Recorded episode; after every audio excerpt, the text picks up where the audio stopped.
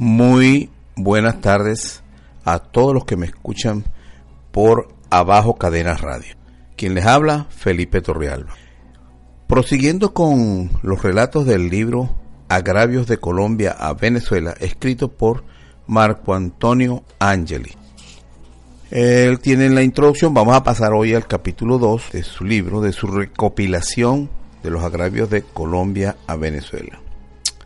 Él pone aquí, a los patriotas venezolanos que defienden el país con la espada y con la pluma. Luego nos cita una frase, un comentario que hizo Laureano Gómez, presidente de Colombia, expresidente de Colombia, ya fallecido. Si un país se presenta en todo momento dispuesto a ceder, listo a entregarse, si no tiene más tesis que la conciliación a todo, trance, si no tiene más palabras que las frases de fraternidad, aun cuando haya recibido los mayores agravios, ese país está destinado a desaparecer a espaldas del derecho internacional. En su introducción, no lo voy a leer todo, ya lo hice en el primer capítulo, pero quiero destacar dos versículos. Desnudo como nacen los hijos en la naturaleza, va este libro a la luz pública, sin las bondadosas palabras de un prólogo que, que lo presente a otros. No quise molestar la atención de algunos de mis amigos que me animaron a publicar estas crónicas, cuyo solo mérito es ser sincera y patriótica. Por último, puede haber personas que crean que señalar los agravios que Colombia ha hecho a Venezuela sea incitar a una guerra entre los dos países, nada más lejos de nuestra intención. La guerra es el último recurso, como la cirugía en la medicina. La guerra es justa cuando es necesaria, aunque se requiere de un gran esfuerzo de voluntad para conservar la serenidad después de un tantos daños como nos ha causado los políticos de Bogotá quienes después de, del agravio ocasionado, con su lenguaje meloso dicen ser nuestros hermanos.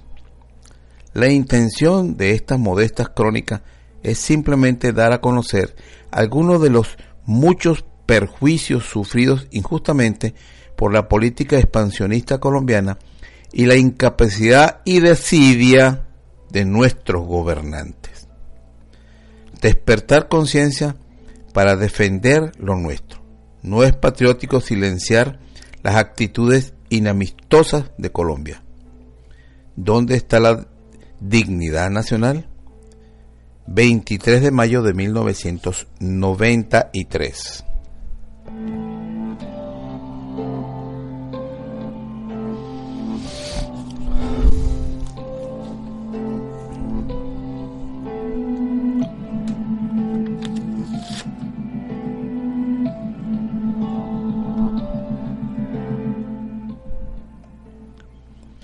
Capítulo 2 o crónica número 2 Un gran espacio no siempre ha proporcionado al pueblo que lo posee un poder superior.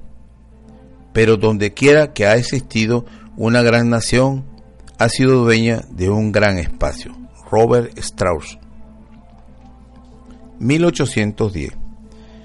Todas las constituciones de Venezuela han estado han establecido que el límite de su territorio es el que correspondía a la Capitanía General de Venezuela antes de la transformación política de 1810 al separarnos de España. Esta delimitación está basada en la tesis del utis possidetis juris, como poseías, así seguirás poseyendo, propuesta por Bolívar como título jurídico en el Congreso de Panamá de 1826 y aceptada por todas las repúblicas sudamericanas. Tres años después de la disolución de la Gran Colombia, 1833, siendo Santander presidente de la Nueva Granada, ya había regresado, esto es mi, una acotación que yo hago, ya había regresado del exilio al que había sido condenado por el intento de homicidio de Simón Bolívar. Ya tenía tres años allá. Bueno, apenas murió Bolívar, hizo maletas y regresó a su patria con honores de libertador. Prosigamos. Siendo Santander presidente de la Nueva Granada, pretendió desconocer los límites de la Guajira venezolana. Él fue inspirador e incitador de la diplomacia colombiana tan ruin y engañosa y opuesta a la unidad de los países de América. Es asombroso cómo se parece Bogotá a Santander. 1830. Como respuesta a la conducta ejemplar del Congreso venezolano reunido en 1830, al rechazar la proposición de la provincia de Casanare de separarse del gobierno de Bogotá para unirse a Venezuela, el general Tomás Cipriano Mosquera promovió en 1855 la separación de Maracaibo y Mérida para incorporarlas a Colombia. 1830. El presidente de Colombia, oye, yo tengo que hacer una aclaratoria aquí. Cuando la gente de la provincia del Casanare dijo que quería unirse a Venezuela, era porque todos los que estaban ahí eran venezolanos. Estaban vinculados con Venezuela.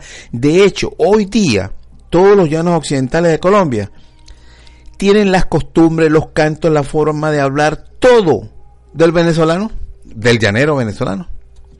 Y en aquella época se rechazó eso por, por, por, no buscar conflicto. Pero no es igual la forma en que Colombia trata los asuntos fronterizos con Venezuela. Esto estamos hablando de 1830, ¿no? Pronto llegaremos a esta época, como vemos a, Colombia hoy en día, capitaneando un posible asalto a territorio venezolano. Bueno, prosigamos, 1833. El presidente de Colombia, Francisco de Paula Santander, en carta fechada el 1 de abril de 1833, se dirigió al presidente de la Cámara del Senado, donde alegó desconocer los límites fijados por el gobierno español en la provincia de Venezuela, en el Cabo de la Vela, violando así el Otis Posietis Juris de 1810 sobre la Guajira, y tratando de avanzar en el Golfo de Venezuela hacia Punta Espada. Se saltará así tres siglos de historia con esta declaración de Santander. Pero ya eso ya ya venía pues como se dice con la mala intención. 1836. El 25 de febrero de 1836, el Congreso de Venezuela dictó un decreto que regula la navegación en el Golfo, Golfo de Venezuela. Colombia acató, acotó estas disposiciones, perdón, acató estas disposiciones por cuanto no podíamos menos que reconocer que todas las aguas del borde de la Guajira eran de la conclusión soberanía venezolana. Ahora, le interesan esas aguas por el petróleo que puede contener. Yo digo que no es que le interesan esas aguas, fue que el gobierno, en el gobierno de Rómulo Betancourt, siendo ministro, eh, este Pérez Guerrero, llamó a los colombianos a preguntarle cuáles eran sus aspiraciones en el Golfo de Venezuela, algo nunca visto. Ellos casi le da un infarto cuando escucharon eso. El canciller y el futuro presidente de Colombia. No voy a dar los nombres ahorita. Pero esa reclamación en el Golfo de Venezuela fue por iniciativa venezolana. Para que ustedes tengan una idea de la clase de dirigentes que tenemos y que hemos tenido. 1842. El diplomático colombiano Joaquín Acosta pretendió ensanchar el territorio colombiano en la península, partiendo de la desembocadura del Caño Paijana en el interior del Golfo y en la parte baja llegar hasta el Orinoco. Las navegaciones se suspendieron, luego Fermín Toro rechazará las presiones para ir a un arbitraje. 1844. Durante la presidencia del general Carlos Sublé, Fermín Toro se entrevistó en Bogotá con el coronel Joaquín Acosta. No se llegó a ningún acuerdo porque Colombia insiste en someter el diferendo al arbitraje extranjero. Además, pretendió concesiones en el territorio Amazonas. Bueno, ahorita el territorio Amazonas está invadido por colombianos. O 1844. Con el propósito, propósito de acercarse a Maracaibo, Colombia falsificó el expediente colonial de la incorporación de la villa de Sinamaica a Maracaibo, al suprimir el acta del 1 de agosto de 1792.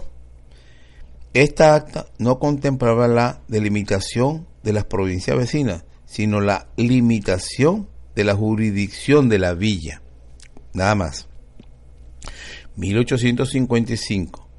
Comienza la presión militar se establece un departamento militar en Cúcuta y se pone al frente del mismo a la persona que el gobierno venezolano había pedido que se retirase de las incursiones en Mérida y Maracaibo.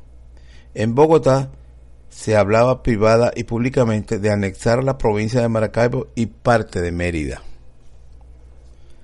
1856 Colombia trata de extender su hegemonía sobre los monjes en varias oportunidades. 1856, el gobierno de Venezuela formuló ante la Nueva Granada una reclamación. En el 56, para que sepan, no se llamaba Nueva Granada, Colombia, se llamaba Cundinamarca. Ellos en el 1864 se apropiaron del nombre de Colombia, que fue una creación de Miranda, y que Bolívar lo implementó. Es decir, que ni siquiera el nombre les pertenecía. Pero entonces él dice aquí que es Nueva Granada y ellos no se llamaban Nueva Granada para ese momento. Por la vía diplomática sobre el, sobre el archipiélago de los monjes. Esta protesta se originó porque el gobierno neogranadino había celebrado un contrato con el señor J. No, John E. Owens el 20 de febrero de 1856 sobre exploración, colonización y aprovechamiento de ciertas islas que posee la República de Nueva Granada. Ya saben, Cundinamarca. El secretario de Relaciones Exteriores colombiano contestó el 3 de marzo de ese mismo año que en la publicación del contrato había un error tipográfico al haberse mencionado el nombre Los Monjes en vez de los Mangles siempre la picardía. Sí, para no quedar tan mal. 1856. El presidente de Colombia, general Tomás Cipriano Mosquera, inventó en 1856 una real cédula que fechó en 1740 para, para darnos unos supuestos límites al virreinato de la Nueva Granada en desmedro de territorio de Venezuela y Perú. Esta patraña fue descubierta a comienzos del siglo XX. El historiador Francisco Andrés Suscún y su discurso de incorporación a la Academia Colombiana de la Historia informó de esto en 1948. 1974. El plenipotenciario Manuel Murillo, en nota dirigida al gobierno venezolano, calificaba a este de usurpador. Qué ironía la nota fue retirada por el gobierno de Bogotá, pero como volvió de nuevo la usurpación colombiana, Venezuela rompió relaciones diplomáticas. 1874. 1881 ahora.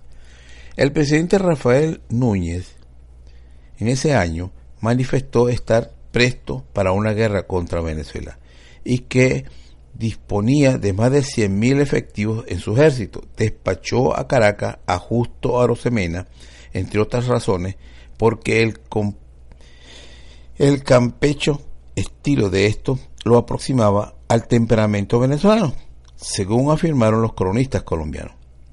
Es cierto, el lenguaje diplomático de los colombianos es culto, pero empalagoso y tracalero. Arosemena traía instrucciones expresas de cortar las relaciones directas y buscar el arbitraje. 1891. Rafael Núñez, desde el periódico El Porvenir de Cartagena, reitera amenazas de invadir a Venezuela, convencido de tener el apoyo de España y la Gran Bretaña. Qué raro. ¿Ah? Gran Bretaña metida en ese, un asunto que no le correspondía. Bueno, capítulo 3. España, más que una madre, resultó en este caso del laudo de 1891 una madrastra para Venezuela. España, más que una madre, resultó en este caso del laudo de 1891 una madrastra para Venezuela. Todavía guardaba el resentimiento contra el venezolano que le, desmembró su imperio donde no se podía, donde no se ponía el sol. M-A-A, no sé quién dijo esto. Perdón. No se trata de hacer un análisis del funesto e injusto laudo español de 1891, sino continuar cronológicamente la serie de agravios contra Venezuela de la llamada República Hermana. 1891. Este laudo perjudicó a nuestro país en todas sus apariencias tradicionales. Así en La Guajira como en San Faustino, la Lilla del Sarare, Arauca, el Meta y todo en la región del Orinoco, Río Negro y Caciquiare. Los documentos que el gobierno granadino había presentado a Venezuela en sus pretensiones hasta Punta Espada en La Guajira eran relacionados del mando de los reyes Gurior y Góngora, que no suministraron pruebas de la ocupación posterior al año de 1777, época cuando la provincia de Maracaibo fue segregada del virreinato de Santa Fe y agregada a Venezuela. Los historiadores viajaron que han hablado de esas comarcas han señalado el Cabo de la Vela y el río Calancala como el límite más occidental de la Capitanía General de Venezuela. Tal es el testimonio de Ovidio, de Pon, Humboldt y Caldas. Después de reiteradas presiones y amenazas militares, envalentonados con un ejército de 100.000 hombres, el presidente colombiano Rafael Núñez envía a Caracas en 1881 al doctor Juan Arosemena como agente confidencial, con el encargo de procurar el restablecimiento de las relaciones diplomáticas entre los dos países rotas en 1874. Restablecía las relaciones con el señor con los señores Arosemena y Antonio Leocadio Guzmán suscribieron un tratado de arbitraje el 14 de septiembre de 1881, por el cual se convino en someter la cuestión de límite a la decisión del rey de España como árbitro juris. Esto es muy importante que, que recuerden. Fallecido el rey Juan XII, el general Antonio Guzmán Blanco y el doctor Carlos Holguín suscribieron en París el 15 de febrero de 1886 un acta declarando por la cual convinieron en que el gobierno de la regencia española siguiera desempeñando las funciones de árbitro y autorizaron para fijar líneas de modo que crean más aproximadas los documentos existentes. Cuanto respecto a algún punto de ella no arroje toda la claridad posible apetecida, de este modo el árbitro juris fue convertido en arbitrador. El 16 de marzo de 1891, la reina regente de España, María Cristina, dictó el laudo, el cual inmediatamente fue publicado en la Gaceta de Madrid. Aquí yo tengo que contar algo de la historia que no está registrado en este libro. Venezuela tenía un abogado que lo representaba ante la corte, ante el rey. Ese abogado era Julián Viso.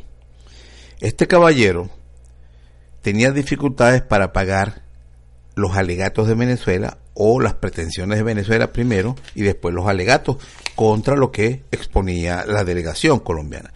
Mientras él era el único que estaba representando a Venezuela, Colombia había enviado una delegación. A los colombianos tenían aparentemente los fondos suficientes, en cambio, este Julián Biso no tenía ni para pagar la publicación y muchas dificultades para pagar su manutención donde estaba. Las publicaciones que tenía que, los alegatos tenían que estar enmarcados como en un libro y había que pagárselo al impresor. Entonces por eso es que eran sumamente costosas para aquella época. Bueno, él escribe a Venezuela pidiendo que los fondos. Pero este Antonio, Antonio Guzmán Blanco, este caballero, él tenía, cuando fue presidente, él tenía, se creó una especie de, de presidencia bianual, que él pasaba dos años como presidente y dos años se venía como embajador a Europa, pero de seis, de seis repúblicas, seis, es decir, él tenía que cobrar el salario de seis embajadas, de seis representaciones, porque eso era demasiado poco el, el salario de un embajador. Este hombre, cuando muere el rey, se presenta en la corte, bueno, en España pues, y allí declara, conviene, eh, en la corte pues, deja un escrito, que eh, él dejaba a los colombianos en representación de Venezuela para los sus alegatos. Ustedes están escuchando bien. Nosotros tenemos que defender por nuestra parte nuestra posición. Y ellos, los colombianos, por la, suya. Bueno, este señor, Antonio Guzmán Blanco, que debería estar en el infierno, el infierno de Venezuela, eh, le entregó al tribunal que Colombia nos iba a representar a nosotros, para no pagarle el salario a Julián Biso un tremendo abogado que teníamos nosotros. Y otro incidente que mi amigo no, no relata aquí, gravísimo, es que este Antonio Guzmán Blanco envía una nota al Congreso en Venezuela para que ellos lo estudiaran.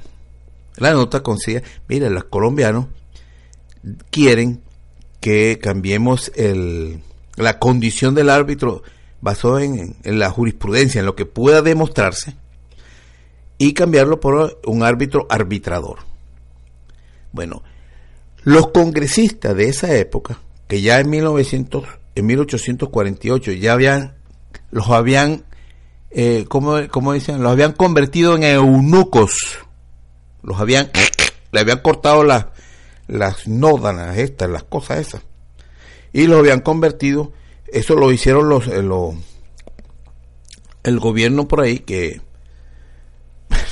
los monagas, que en aquella época eran los que estaban gobernando, que por cierto, en un héroe de la revolución chavista, eh, Zamora era un subalterno de los monagas y los apoyó. Bueno, ese congreso, de a partir de ese congreso, los, el congreso, los congresos de Venezuela se convirtieron en simples, ¿cómo que le dicen a los toros cuando los capan? Le dicen buey, en bueyes. Cuando recibieron la nota de Antonio Guzmán Blanco, ellos salieron corriendo y aprobaron eso. ¿Cómo? Si aquel le hubiera dado una orden y solamente les mandó a que estudiaran es qué significaba el cambio ese que estaban proponiendo los colombianos.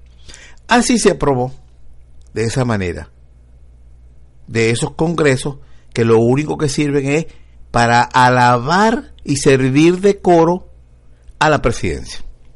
Pero esos dos incidentes ocurrieron con Antonio Guzmán Blanco en la época en que se estaba discutiendo las diferencias territoriales, la línea fronteriza ante el rey. Bueno, entonces voy a proseguir con el tercer capítulo.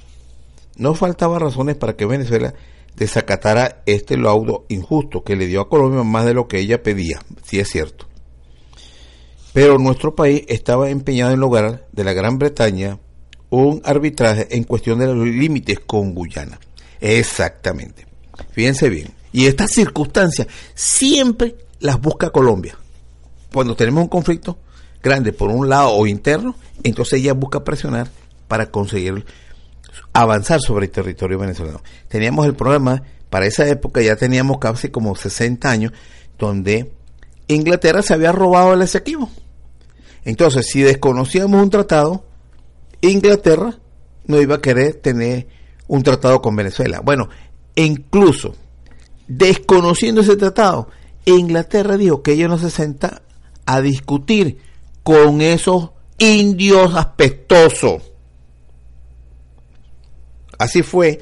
Y entonces ahí surgió la intervención de los Estados Unidos por el problema de la, del, del. Entonces Estados Unidos logró, Estados Unidos logró que Inglaterra se retirara bastantes kilómetros de la desembocadura del Orinoco. Pues ellos se habían cogido eso, simplemente a lo macho. Pues. Y Venezuela, ni siquiera Venezuela dijo a Estados Unidos, ayúdame, ¿me puedes representar? No, simplemente Estados Unidos vino, se reunió con jueces británicos, jueces rusos, que era el árbitro. Entonces estaban los Estados Unidos por un lado, estaban los, el, los rusos, el juez ruso por otro lado, y los abogados de Inglaterra. Entonces convinieron, bueno, ahí salió, hubo una componente, porque al juez ruso por ayudar al, en el arbitraje les hicieron algunas concesiones. Eso fue una componente tremenda en donde Venezuela no estaba representada. Entonces, eso es una de, las situaciones que se, que, se, que se presentaron en esos años, entre los años de 1886 y 1906 aproximadamente. Y después, vamos a decir, me lo, me lo menciona aquí. Vamos a continuar. Entonces, Gran Bretaña tenía un arbitraje en la cuestión de los límites con Guyana. No participábamos los venezolanos. Estábamos representados por los Estados Unidos sin que se lo hubiéramos pedido. Según sostenido, sostiene el profesor Pablo Ger, el árbitro español se tomó en cuenta la delimitación establecida por las capitulaciones primitivas como la de Venezuela de 1528 y los actos de soberanía español en las células de 1547, 1563 y 1568. Repito, el profesor Joder, estudioso, mi maestro, en la Universidad Central de Venezuela en Historia, Pablo Ojer, el árbitro español no tomó en cuenta unas capitulaciones, la de 1528 y los actos de soberanía español de la, en las cédulas, reales de 1547, 1563 y 1568, según las cuales la, visoria, la divisoria entre Río Hacha y Venezuela iban a ocho leguas de distancia de aquella ciudad. Otro error fundamental del laudo español fue que tomó como lindero municipal de Sinamaica en 1792, como si fuera un lindero entre provincias. Acerca de el, lindero pues de esa ciudad no tenía nada que ver con la, la distancia que puede ser de toda la provincia. Entonces tomó en cuenta la municipalidad de Sinamaica nada más, como si fuera, digamos, el, el verdadero lindero de todo un, un, estado, para dar una idea. Acerca del acta aclaratorio de París y su... Bueno, en, en este laudo hubo un gran error, pero bueno, vamos a decir, creo que él lo va a decir aquí más adelante. Acerca del acta aclaratoria de París, que sí que acudimos luego del, del arbitraje de, en España y su conversión en tratado, dice Caldó Nelwyn que historiador que el historiador Pablo Ojer ha realizado una investigación a fondo mediante la cual reveló ciertos hechos desconocidos que en cualquier momento podrían poner en tela de juicio la legalidad de este presunto trabajo tratado y por consiguiente el propio laudo español. Aquí no ha habido un gobierno con los la voluntad de denunciar el laudo español. Y hay razones. vamos a decir, aquí más adelante lo dice. Si no lo digo yo.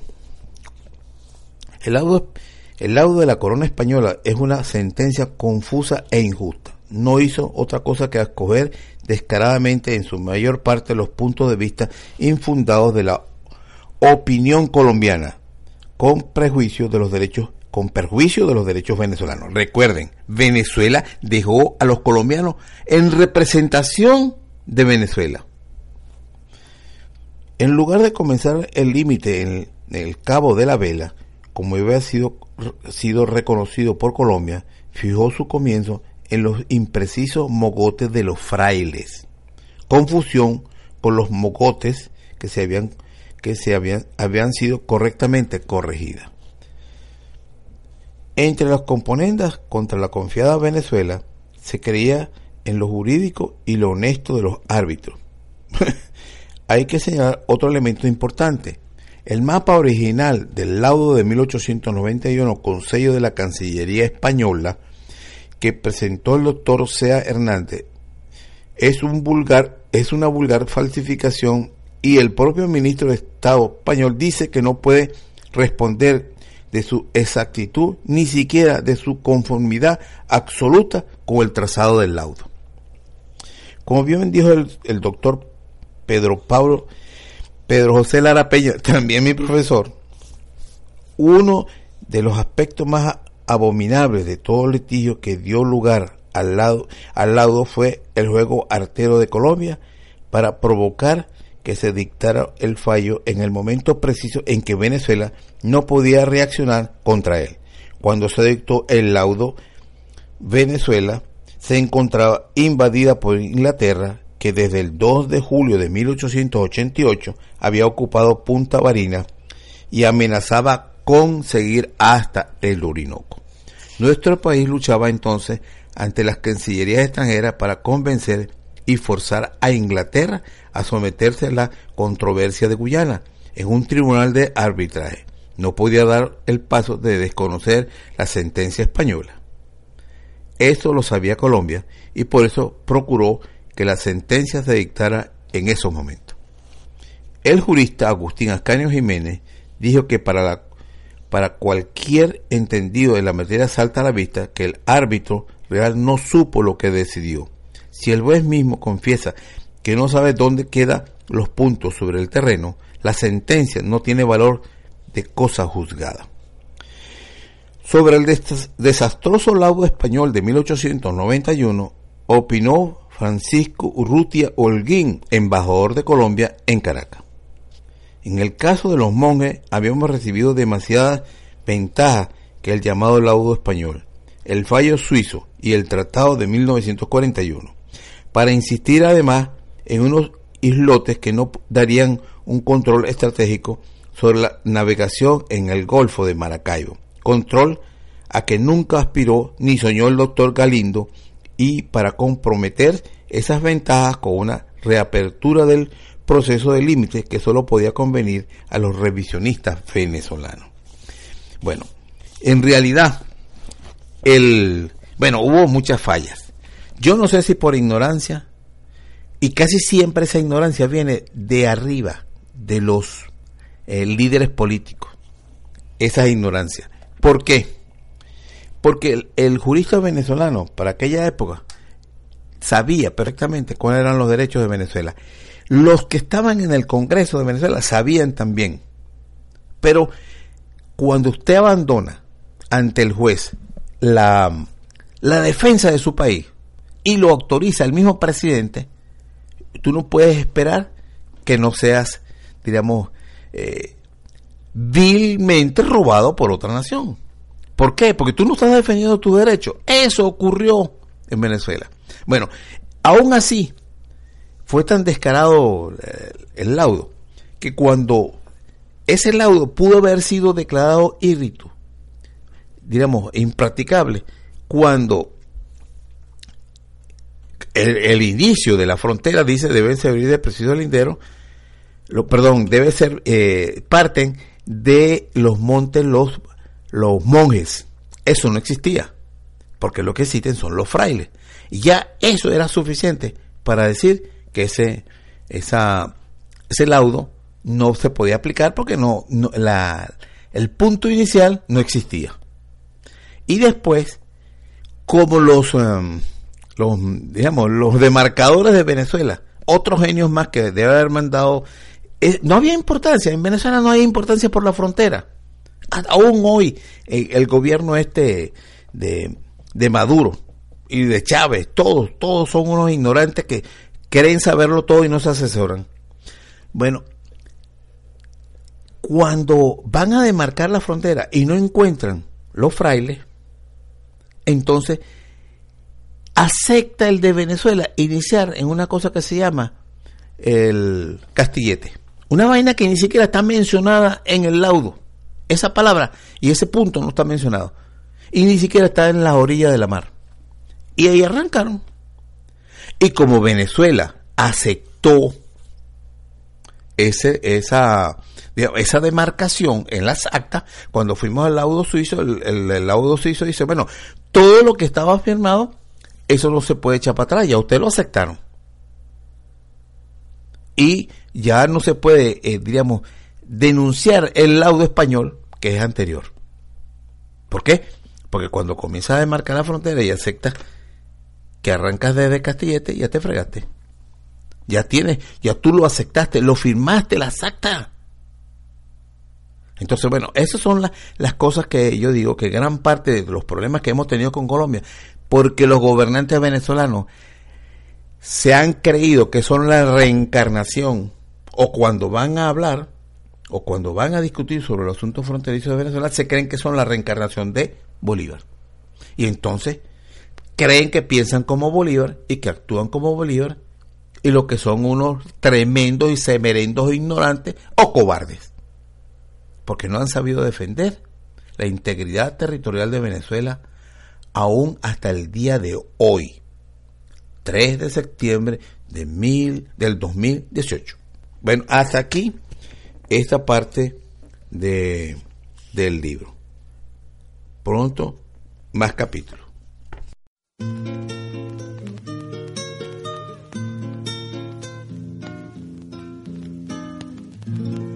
Se conocieron los dos por los lados de Payara. Uno levantó la voz y el otro no dijo nada. Se pusieron a pelear, no quedaba más remedio. Mucuritas el jaguar. Y las que serán del medio. Agarraron lanza en mano, repartieron sangre y grito, el cantiré comandando pero el catiré lloró.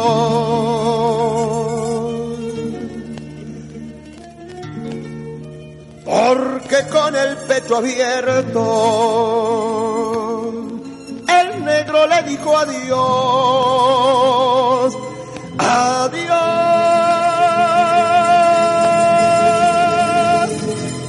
porque estaba muerto.